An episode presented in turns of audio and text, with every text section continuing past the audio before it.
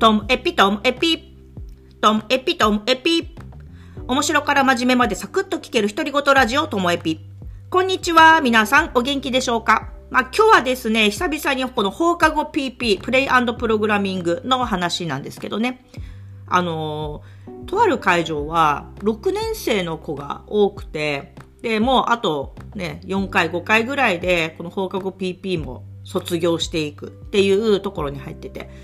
まあでもまあ、無邪気な子が多いっちゃ多いんですけども、でもその中でも、ほら、あの、私が PP の王子、王子様と呼んでいる子たちがいる会場では、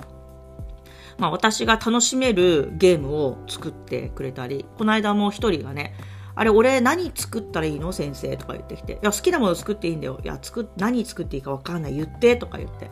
いや、私で、あの、自分のターンがしっかりあるゲームの方が好きで、だからこうスーパーマリオとかもこう直に迫られてるじゃんみたいな。だからあのゆっくり考えれるパズル系がいいなとか言って。まあ、テトリスもまあいいんだけど、あ、そうだ、ナンプレがいいねなんて言ったら、あ、ナンプレか、ちょっとやってみようとか言って、でナンプレをスクラッチで作るのはすごく難しいと思うんですよね。まずはだって、模範解答、正解例を作んなきゃいけないけど、あれって縦と、えー、横との列が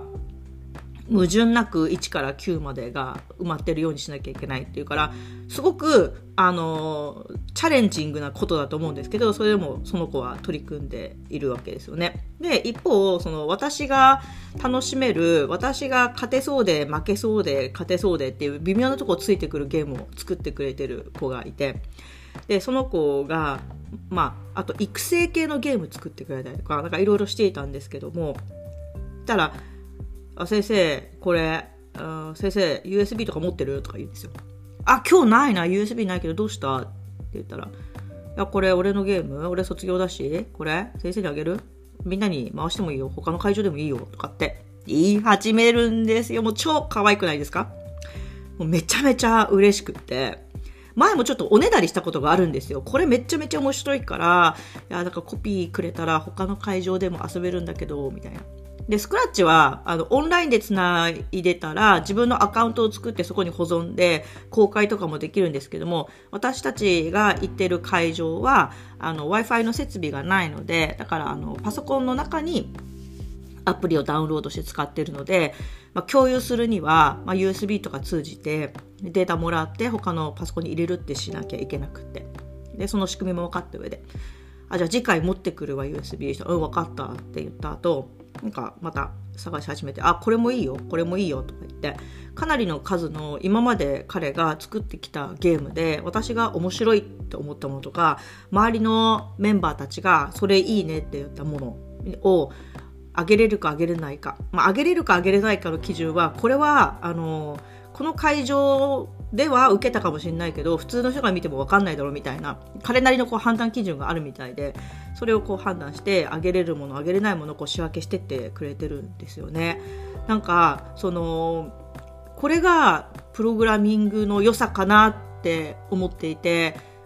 例えばあの子供が卒業する時にあの小学校中学校とかでは卒業制作みたいなのを残していきませんか？